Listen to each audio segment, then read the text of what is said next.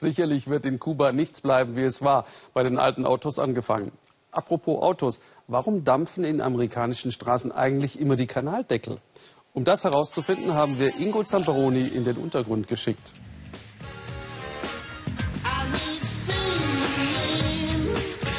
Sie kennen das aus amerikanischen Filmen oder Serien. In amerikanischen Städten dampft und qualmt es.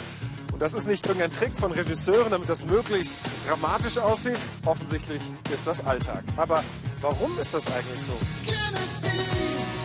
Um dieses nebulöse Geheimnis zu lüften, müssen wir in die industrielle Vergangenheit der USA eintauchen. Dazu sind wir in die Hauptstadt des US-Bundesstaates Pennsylvania gefahren. Wie in vielen älteren Städten Amerikas steht mitten im Herzen von Harrisburg ein ziemlich antiquiertes Heizkraftwerk unter Dampf. Dieses hier ist seit Ende des 19. Jahrhunderts die Herzkammer eines Fernwärmesystems, das, modernisiert, bis heute funktioniert. Und nach wie vor, erklärt uns Jan Sockel, der Chef des Werks, transportiert Dampf die Wärme. Anders als in Deutschland, wo mittlerweile meist heißes Wasser durch Fernwärmerohre fließt. Doch in den gigantischen Boilern der Anlage verdampft Wasser nicht einfach wie zu Hause im Kochtopf.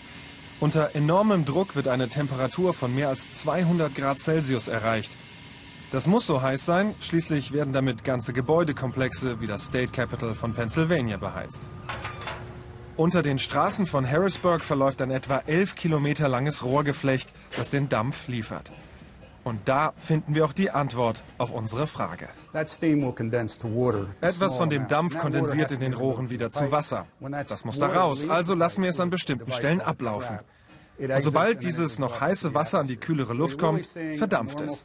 Das steigt dann auf in den Straßen. Aber das ist völlig okay. Es ist sogar so vorgesehen. Manchmal passiert aber doch Unvorgesehenes. Wenn Leitungen platzen oder Lecks auftreten, dann kann das so aussehen. Wie bei diesem mehr als filmreifen Rohrbruch in St. Louis.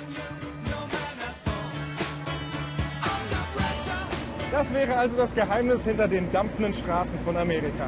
Es ist aber nicht ganz auszuschließen, dass so mancher Filmregisseur da auch mit Nebelmaschinen etwas nachhilft, einfach des Effektes wegen.